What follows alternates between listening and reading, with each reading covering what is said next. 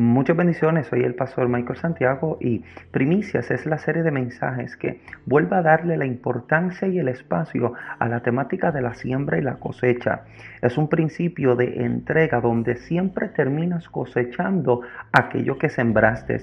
No olvides que entregarle a Dios nuestras primicias no es algo que se encierra solamente en lo económico, sino que también incluye nuestro tiempo, espacio, nuestras fuerzas y también nuestros talentos. Así que acompáñanos en esta segunda serie de mensajes. Recuerda también que puedes compartir estos mensajes con otras personas para que de igual forma puedan ser bendecidos y de esa manera también ayudas a que nuestro podcast crezca y alcance a nuestra generación. Muchas bendiciones.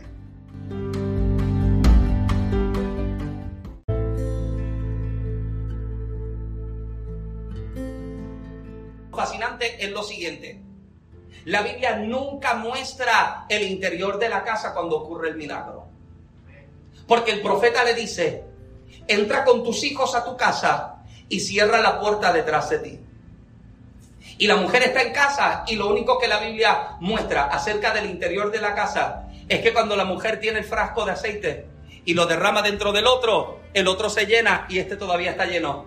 Y busca otro y derrama y se llena. Y busca otro y derrama y se llena. Lo interesante es que yo no sé de dónde el aceite comienza a salir. Yo no sé si de momento el aceite le comenzó a caer desde el techo. Hello, sígueme. Yo no sé si de momento se abrió un grifo de alguna parte y se destapó y el aceite comenzó a salir. Yo no sé si el aceite de pronto le comenzó a salir de la mano. ¿Sabes lo que sí me parece tan extraordinario? Que mientras hubieran vasijas disponibles, el aceite no cesó. Mientras hubiera disponibilidad en casa, habría multiplicación en esa misma casa. Mientras haya la disponibilidad en tu vida de que Dios haga algo, de que Dios te entregue algo y de que Dios te lleve a algo, yo te aseguro que Dios te lo entrega, que Dios lo hace y que Dios lo realiza sobre tu vida. Alguien que grite amén en esta tarde, porque mientras hubiese disponibilidad, el Señor tomó lo poco y lo poco lo convirtió entonces en abundancia en la casa de la mujer. Como algo que parecía demasiado insignificante, algo que no parecía suficiente, pero en las manos de Dios, lo que esta mujer tenía se convirtió en exactamente lo que necesitaba. De la misma manera, encontramos a esta mujer en Sunem. Interesantemente, cuando miramos la vida de esta mujer, segundo de Reyes capítulo 4, la forma en la que la mujer se expresa dentro de estos siguientes versículos, los exegetas pueden deducir y entender de que esta mujer era una mujer de la alta sociedad. Esta mujer no tiene necesidad económica. Esta mujer tiene plata. Esta mujer tiene dinero.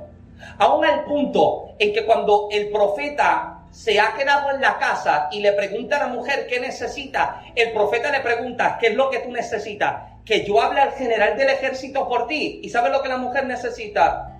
Lo que yo necesito. Ella dice, yo habito en medio de mi gente. O sea, la mujer le está diciendo, yo tengo conexiones para yo mismo sentarme a hablar con él. Todo lo que yo necesito, yo lo tengo a la mano. Es una mujer adinerada, es una mujer importante, pero a pesar de lo mucho que tiene, hay algo que le falta. A pesar de la abundancia económica que esta mujer puede encontrarse viviendo, hay áreas de su vida que todavía se encuentran vacías. ¿Me permiten un minutito? ¿Me permiten un momentito? O sea, esta mujer económicamente está estable. Esta mujer económicamente vive demasiado bien, hasta el punto en que todos los días que el profeta pasa por su casa, la mujer le prepara un plato de comida. Digo que la mujer cocinaba internacional porque el primer día el profeta pasó y le, ella le cocinó pupusas rellenas de queso. Y el segundo día pasó y le entregó tamales como lo que hizo nuestra hermana, lo que, lo que Patricia me llevó a casa los otros días. Eh, eh, tengo la olla, está allí todavía, ya me te la entrego. Y de pronto pasó el otro día y le hizo un mangú dominicano. Y al otro día le hizo arroz con habichuela. Alguien me sigue. Todos los días que el profeta pasaba por la casa de la mujer, hay un plato de comida. Una mujer tiene bastante y dice, lo que tengo, permíteme entregarlo para el profeta. Hello. Y cada vez que el profeta pasa, él se va chupándose los dedos. Dios mío, bendice a esa mujer que mañana cocine diferente, que mañana haga algo nuevo. Hello. Todos los días el profeta pasa y tiene que soltarse hasta, hasta el cinturón porque el tipo está que explota. Todos los días, esta la versión Michael Santiago habla hoy. Todos los días pasa por la casa de la mujer y se alimenta. Hasta que la mujer se sienta a pensar y dice, yo que tengo tanto, yo que vivo tan bien, un plato de comida es poco en comparación a lo que yo puedo hacer para el profeta. Tan bien que yo estoy, tanto que yo tengo, la mujer entiende, algo más yo debería hacer. Y la mujer decide preparar un aposento. La mujer decide preparar una habitación donde el profeta pueda quedarse. Porque desde la primera vez que la vemos, en este mismo pasaje, haciendo, compartiendo, o sea, dos veces la encontramos entregando de diferentes maneras. Primero entrega comida, ahora prepara un aposento, porque lo, lo, interesante es que esta mujer vive con el pensamiento de que, de que dar es mejor que recibir. Y yo creo que es el pensamiento con el que más chocamos nosotros. Dar es mejor que recibir. Dame, es mejor que tú recibir. Sí, porque todos queremos recibir. Pero cuando somos llamados a hmm, ¿me permite predicar un momentito? Hay una palabra dominicana que a mí me fascina. Es la palabra tacaño. Da traducción, su da traducción dominicana, tacaño. Eh, eh, eh, en palabras boricuas, caminan con los codos. Ah, ah, ah, necesito refugio, ¿cómo se cómo, cómo Oh, maceta, seguimos sacando definiciones. ¿Qué, qué, qué maceta? refugio, ¿sabe alguna palabra? ¿Sabe alguna palabra? Es la misma. Es igual de tacaño, de maceta y camina con los codos. Ah, son, son lo mismo, ¿verdad? Beatriz, es, el mismo. Oh, coco seco. Oh, Dios mío. No piensen en el coco seco de Juan. No, no es eso. No, no es eso. Eso no es. Beatriz no te está, no, no te está diciendo nada. ¿Sabe cuál es una de las razones por las que la mayoría de nosotros vivimos en tanta etapa de miseria. Porque Dios en ocasiones, deseando entregarnos algo, nos está diciendo, dame ese poquito que tienes porque está ocupando el espacio. Es como cuando usted, usted prepara una mesa para, para, para una fiesta y usted tiene algo que no, no compone nada, no hace nada, pero está ocupando el espacio. Y usted se trae una bandeja y usted trae comida y usted, eh, que alguien lo saque, no, es que me gusta tenerlo ahí. Y el problema es que mientras yo lo tengo ahí, todavía acá yo tengo lo grande que puede llenar ese espacio. Y el problema está en que en ocasiones el Eterno me está diciendo, es que yo quiero bendecir tu casa, es que yo quiero bendecir lo que tú trabajas, es que yo quiero bendecir aquello que tú emprendes, pero primero necesito que tú saques lo que tú tienes. Pero el problema está, escúcheme bien, cuando usted vive dependiendo de lo que usted tiene en su mano, usted jamás podrá recibir lo que el Eterno tiene en la suya. Y el día en que usted entiende que aunque en mi mano yo no tengo nada, pero que en las manos de Dios hay abundancia, se convierte en el día, amado, en que usted no le tiene miedo a que me falta ahora. Mira, amado, me permite testificar un momento. Yo me he encontrado en los minutos antes de la medianoche de que algo se tenga que pagar o que algo se tenga que hacer y antes de medianoche llega. Ah, usted, usted, no está acá. ¿Usted quiere que yo le testifique? De hecho, permítame testificar este porque mi testimonio no era tan grande como el que yo escuché. Yo estaba testificando algo así en estos días. Yo pensé que mi testimonio era grande hasta que escuché este testimonio. Permítame compartirle esto. Permítame compartirles esto. Conocí un pastor, eh, de hecho tengo un compromiso con él eh, pronto. Conocí un pastor hace eh, el año pasado, ¿sabes? El año pasado conocí un pastor y yo recuerdo que cuando voy a la, fuimos a la iglesia, a una campaña, estuvimos ministrando tres días a la campaña del pastor, de hecho aquí mismo en Georgia, fuimos a predicar en su iglesia y recuerdo que un templo hermoso, ¿verdad, Genesis? Un templo bastante bonito, el pastor allá, un sitio demasiado impresionante. Cuando yo me siento a hablar con el pastor, Luego de la campaña, yo le estoy, yo le estoy, Fernando, yo le estoy testificando al pastor cómo Dios, cómo Dios me proveyó mil dólares. Y yo, o sea, yo, Luis, yo me siento como que esto es el testimonio más grande. Y yo le estoy diciendo, no, de momento una mujer me llamó y me dijo, varón, yo, te, yo, yo, yo siento darle una ofrenda. Y cuando yo fui al buzón me encontré con un cheque de mil dólares. Y yo me siento como que este es el milagro más grande, que era el testimonio que yo le iba a contar, pero usted ni se asombró. Y, era lo que yo le iba a decir. Y, yo le estoy contando esto al pastor, como que, que Dios me, no, Dios me proveyó de una manera tan brutal. Y el pastor me dice, ajá, ¿tú me permites contar, tú me permites contar tu testimonio? El pastor me dice, estuvimos cinco años eh, sin un templo propio, cinco años reuniéndose en el templo de, una iglesia americana. Estuvieron cinco años. En el, era de hecho el salón de actividades del templo de los americanos. Ellos no pagaban renta, los pastores de la iglesia americana jamás le pidieron que les pagaran por usar sus facilidades, pero el problema era que el mismo centro de actividades lo utilizaba la comunidad para sus actividades también.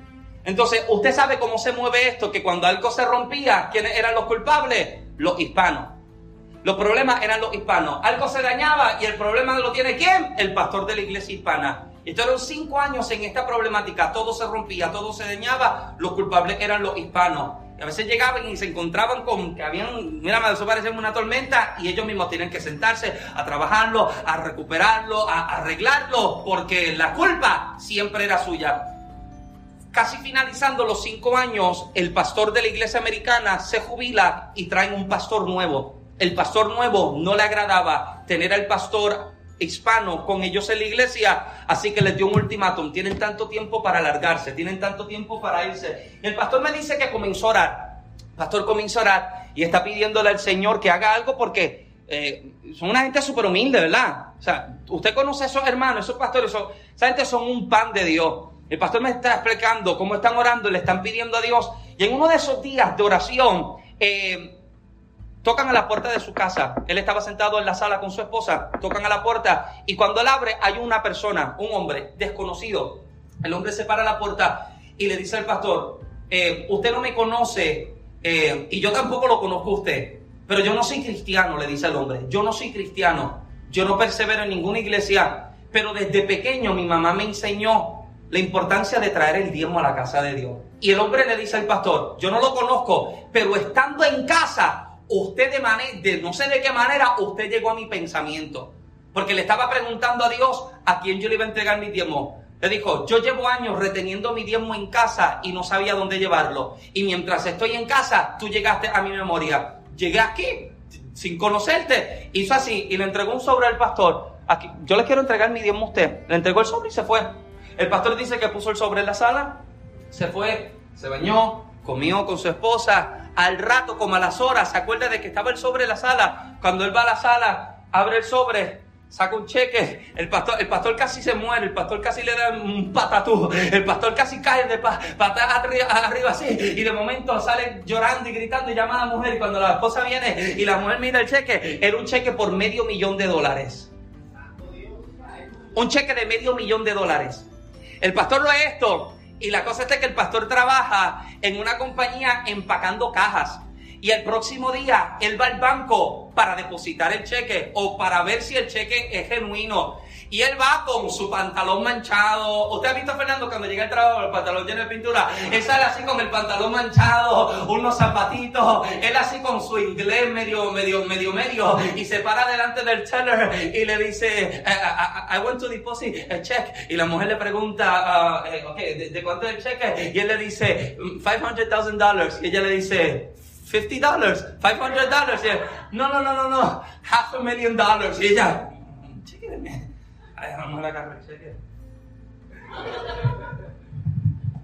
Llama a su supervisor, llaman acá. Eh, eh, él, dice, él, él, lo que esperaba era que cerraran el banco y que él se lo llevaran arrestado. Y la mujer llega acá, la mujer está mirando, está conversando, llega uno de los jefes grandes y le pregunta, ¿dónde tú sacaste este cheque? Él le dice, yo estaba en casa y un hombre llegó a casa, yo no lo conozco y él me lo entregó y me dijo que quería entregarme su diezmo. El hombre dice, tú sabes que esto es algo serio, le está diciendo el jefe grande. ¿Sabes que esto es algo serio? Para nosotros verificar si esto tiene veracidad, esto tiene que pasar por todos los filtros federales. Esto tiene que pasar por filtros del FBI para saber si esto no es lavado de dinero. Y el hombre le dice, mínimo, va a estar una semana y media sin recibir contestación.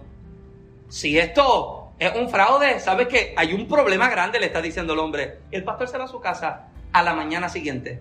Recibe la llamada telefónica del banco. Usted ya puede darle uso al dinero porque su cheque es as clear, ya su, cheque está en su cuenta bancaria. En ese mismo momento llamaron a la realtor, oh amado, eh, eh, a, mí me dan ganas de testificar, Ella llama a él llama a la realtor y le está diciendo, comienza a buscar un templo porque queremos comprar. Encuentran un templo que es el templo donde están ahora, cuando lo están mirando, porque todos, todos los templos que tenían, casi todos tenían su oferta, pero cuando encontraron un templo, aún así tenía una oferta, pero él le dijo a la yo quiero que tú le tires oferta a ellos porque yo quiero ese templo.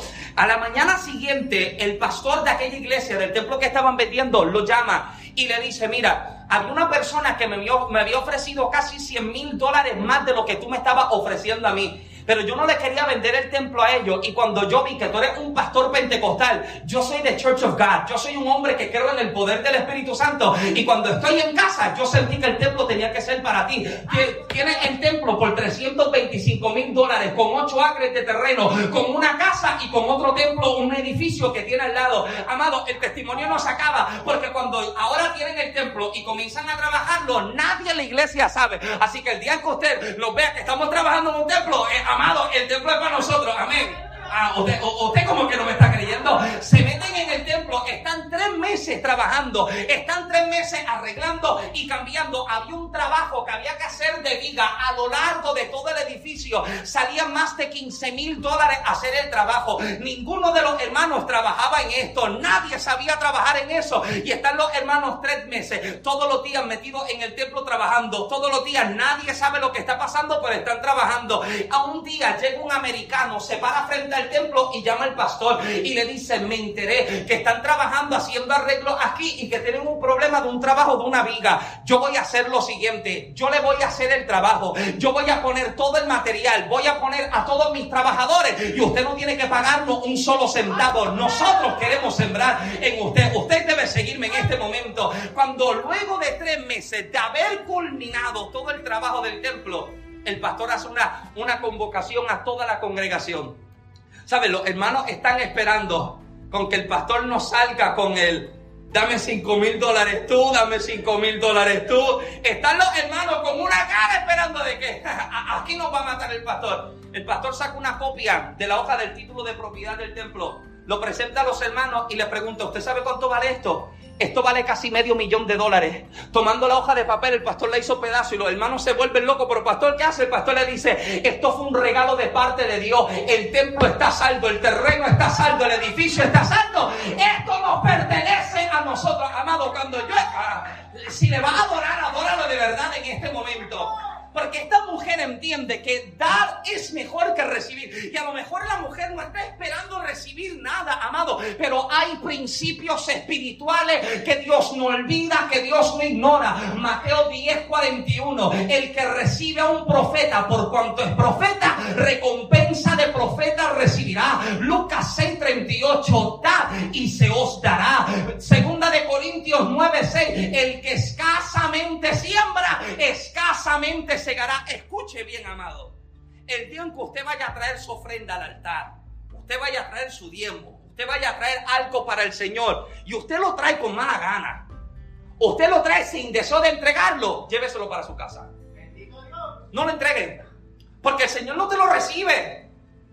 Esto yo se lo conté a los hermanos los días. Es como el hombre que está en un culto y, van a recolectar la ofrenda y le dice al Señor, Señor, voy a meter la mano en el bolsillo y lo que yo saque yo te lo voy a entregar como ofrenda. Metió la mano en el bolsillo, sacó un billete y dice, reprendo al diablo. Y metió la mano en el bolsillo otra vez.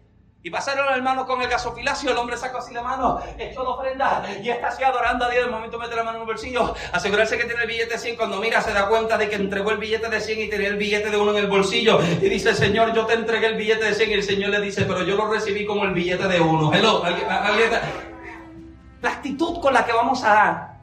Escucha bien. Cuídate de hacer cosas buenas con malas intenciones. Esta mujer no está bendiciendo al profeta porque ella quiere recibir algo del profeta. Usted no ande dando ayudas, sembrando en la gente, bendiciendo a la gente porque dice, yo sé que Dios me va a bendecir. No, usted su recompensa fue el gracia de alguien. Su recompensa fue la palmadita en el hombro. ¿Alguien me sigue todavía? El día en que usted haga algo esperando a que mm, ya mismo lo va a testificar, a decir que fui yo. Ya, ya mismo va a tomar la parte y él va a decir, hermano Michael, a mí me... Y ya se acabó. Se acabó. Pero cuando usted es movido por el Espíritu, hello, por eso es que yo creo que necesitamos ser más sensibles a, la voz del Espíritu. Porque la voz del Espíritu te puede despertar de madrugada y te puede mostrar la necesidad de alguien. Y te dice, ahí está familia pasando una necesidad económica, no tiene dinero. Y yo puedo tener la, cuenta del banco, pero Señor, levanta otro que yo vivo tan lejos, yo vivo a media hora. Pero aquí que Dios quiere utilizar. Y el día en que usted le diga a Dios que no, es el día en que usted corta esa misma bendición sobre su vida. usted no lo ha pasado? que de momento el Señor, o, usted tiene esa insistencia de, en, entrégale tal ofrenda a alguien. Y uno está todo con esa lucha y esa batalla. Y Dios mío, yo necesito estos 20 pesos. El Señor te está diciendo, bendícele, ayúdale, dale la ofrenda, Señor, no. Y usted, ha sucedido, sucedido, que termina entregando la ofrenda, bendigo a alguien y me voy. No pasa una, dos horas, tres horas después, cuando alguien termina bendiciéndome a mí y yo, mira, amado, yo solamente en acción de, de, obedecer al Señor, Señor, aquí está, y yo me voy. Y de pronto llega alguien y de pronto me entrega dos, tres veces de lo que yo había entregado. Y a veces yo me pongo a pensar, ¿me habría bendecido el Señor si yo no hubiese obedecido? ¿Habría llegado tal oportunidad? O sea, ocurre en todas las áreas, económicas, ministeriales, empresariales, los que tienen negocio, o sea, oportunidades que Dios presenta. De momento el Señor te lleva a que tú hagas algo, a que tú entres a un lugar, a que tú te conectes con tal persona, porque a través de eso algo nuevo va a acontecer. Pero si yo me cierro a que no es lo que yo tengo en la mano, es que esto es lo mío, amado, usted termina cortando todas las posibilidades del Señor a su vida. Amén. Esta mujer sabe que ella puede bendecir al profeta con un plato de comida, pero ella quiere hacer algo más. Ella quiere preparar un aposento. Ya me voy cerrando ella quiere preparar un aposento. Los aposentos para este tiempo era una habitación que se preparaba sobre el techo de la casa. Se retiraba hacia la parte de atrás para darle al huésped, eh, eh, eh, para darle a la visita y a los dueños de la casa como esa, esa separación. Ahora, siempre se preparaban a la altura de la casa. Y esto es algo en lo que meditaba en estos días, porque la verdad es que cuando, cuando usted decide rodearse con gente, yo creo que debemos aprender a crear relaciones saludables y a rodearnos saludablemente con las personas correctas. John C. Maxwell, experto en liderazgo, dice, hablando acerca de la ley de la atracción, dice que siempre atraímos hacia nosotros el mismo tipo de personas que nosotros somos. ¿No te das cuenta que chismoso jala chismoso? Conflictivo jala conflictivo. Amén. Problemático jala problemático. Y usted siempre los ve en combo. Tienen el combo agrandado. Son como McDonald's. En combo agrandado. Porque se atraen. Se atraen entre ellos mismos. Si no hay nada que decir, nos lo inventamos. Si no hay un problema que formar, lo formamos. me parece que son medio bonitos porque la vena del cuello se le brota de Formamos ahora. O sea, pero siempre usted atraerá hacia ti el mismo tipo de persona que eres. Ahora, si deseas rodearte con la gente correcta, procura rodearte con gente que te acerca a Dios. ¿Por qué no acercarte a alguien que te va a llevar a entrar a la presencia de Dios? Alguien que te va a hablar de cultivar relación con Dios.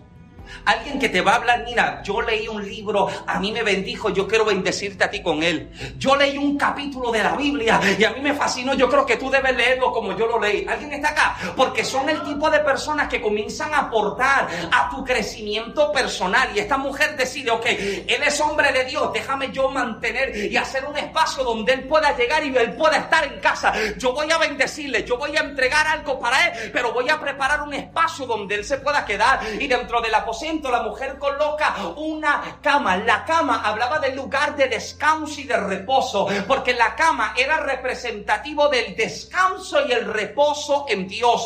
Representa nuestra confianza. El americano diría let go and let God. Es soltar tu problema y dejar que Dios atienda. Es dejar la preocupación y permitir que Dios entre. ¿Alguien está acá? E expresa nuestra confianza al Señor. Prepara una mesa y la mesa habla de un lugar donde me alimento, habla de vida, de oración, habla de la palabra, habla del alimento. Amado, no creo que podemos tener una vida cristiana saludable sin el alimento de la palabra del Señor. Por eso hablamos y todos los domingos usted me escuchará hablar acerca de la importancia de llegar al estudio bíblico. Se dice que el estudio bíblico es la columna vertebral de la iglesia. Usted el domingo no se detiene a parar el mensaje para hacer una pregunta que, fue lo que yo dije hace cinco minutos acerca de... No, pero en el estudio bíblico usted detiene y Fernando quiere contestar todas sus preguntas. Estar contento. El estudio bíblico es necesario porque necesitamos sentarnos a escudriñar la palabra. Ella prepara un candelero. El candelero me parece interesante porque el candelero hablaba también acerca de la palabra o acerca de la iluminación. Interesantemente, la palabra palabra en el texto bíblico tiene dos palabras diferentes. Está la palabra logos y la palabra rema. El logos es la inspiración de un pensamiento. Por eso Pablo escribe a Timoteo, 2 Timoteo 3:16, él dice que toda la escritura es que inspirada por Dios es inspirada por Dios, es el pensamiento de Dios revelado al corazón de 40, 45, 50 escritores, pero el autor, el Espíritu Santo es el que da esa inspiración. Pero cuando usted habla acerca del rema, usted está hablando acerca de la revelación de esa palabra, usted está hablando acerca del tesoro escondido que esa palabra tiene. Amado, cuando usted lee la Biblia solamente para terminar versículo y capítulo, usted no se lleva nada, pero cuando usted estudia la palabra con la intención de conocer qué dice, por qué lo dice, quién lo está diciendo, cuándo lo está diciendo, esa palabra comienza a hacerse vida en usted. Amén. O sea, abrir espacio a que esa palabra nos refresque e ilumine nuestra vida. Pero lo último, y ya con esto yo voy cerrando, la mujer prepara una silla. Y cuando usted mira el texto, específicamente la palabra que se utiliza en el texto para hablar de silla es la palabra hebrea que significa trono. Y cuando yo leí esto, amado, esto a mí me bendijo hasta los rodos del pantalón. Porque cuando yo me encuentro con que la mujer prepara una silla y en el texto se le llama como trono, es porque la mujer comprende algo demasiado esencial.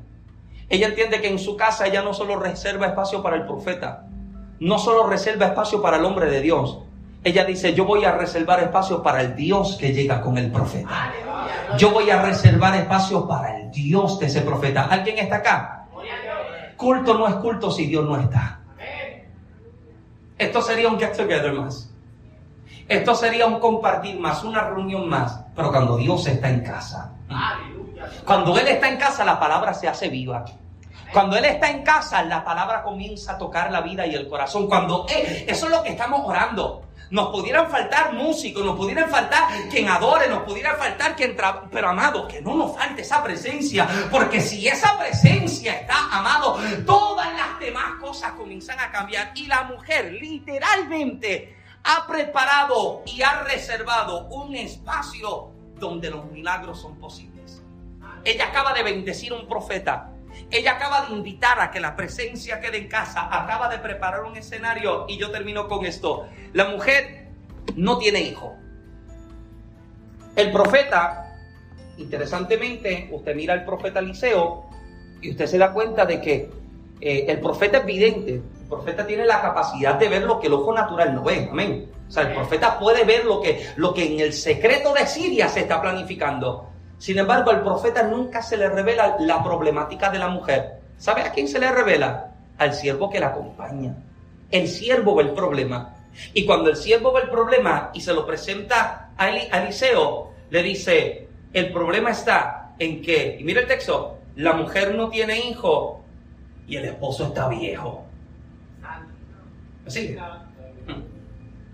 No tiene hijo y el esposo está viejo. Segundo Reyes capítulo 4. Biblia, Biblia, Biblia. Todo este escenario, ¿sabe lo que está equivaliendo? A imposibilidad, a desilusión. Está mostrando una problemática de que la mujer no expresa que quiere un hijo, pero su corazón está deseando tener un hijo. Y la forma en la que pudiera recibirlo se ha eliminado por completo. ¿Alguien está acá? Se supone que el hombre que está en casa pueda sembrar en ella la semilla para que el niño crezca. Y el profeta está diciendo, hay un problema, no, tienes, no tiene hijo y el esposo está viejo, ya los años le pasaron por encima. Hello. No hay forma en que algo ocurra. Y entiendo que estos son los escenarios favoritos de Dios. Esos escenarios donde se supone que en tu casa nada cambiara. Esos escenarios donde se supone que ya todo se terminara esos escenarios donde se supone, mira, te volvieras loco, te volvieras loca y que la gente te tuviera estado en la... Sí, se supone que esto aconteciera, pero llegó Dios. Y cuando la palabra de Dios se hace vida en tu espíritu, Él hace que aquello que se supone que no aconteciera, aquello que se supone que tú no recibieras, aquello que se supone que usted no viviera, el Eterno lo revela y lo manifiesta. La mujer decide sembrar en el profeta, pero algo se activa en el cielo a favor de ella, lo que ella no pidió, aquello por lo que no clamó, de pronto Dios lo trajo como contestación para su vida. Porque la mujer ha tomado de lo tanto que tiene, porque no es que tiene poco, la mujer tiene demasiado. Pero aún teniendo demasiado, le falta una sola cosa. ¿Y qué será lo que nos faltará? ¿Qué será lo que falta en casa? ¿Qué será lo que falta en tu vida? Que necesitas que la presencia de Dios intervenga. Abrir ese espacio, porque el, el aposento era representativo de un lugar de, secreto, de intimidad, de estar a solas con Dios. Esto lo hemos hablado domingos pasados, la importancia de tener ese lugar secreto de oración. La mujer ha preparado un lugar donde el milagro comenzó a crecer, comenzó a desarrollarse hasta cumplirse. Tenía demasiado, pero algo le faltaba. Y podríamos identificar en esta tarde qué sería lo que falta en casa. Necesito que el Señor obre mi matrimonio, que obre en mis hijos, que obre en mis negocios, que obre en mi corazón, que obre en mis emociones, que, que trabaje en mi vida. ¿Qué será lo que hace falta? La mujer prepara el escenario y preparando el escenario, la mujer recibe un milagro sobre su vida. Yo le invito a que usted se ponga de pie conmigo en esta tarde. Gracias por escuchar esta primera parte del mensaje. Ora a Dios que esté siendo bendecido y edificado. No te pierdas la segunda parte del mensaje a continuación. Siembra hoy en tierra buena y te aseguro que cosecharás buenos resultados. Recuerda que también puedes ser parte de los contribuidores del ministerio enviando tu aportación en el enlace que aparece en pantalla. Así que te veo en la próxima. Chao. Bendiciones.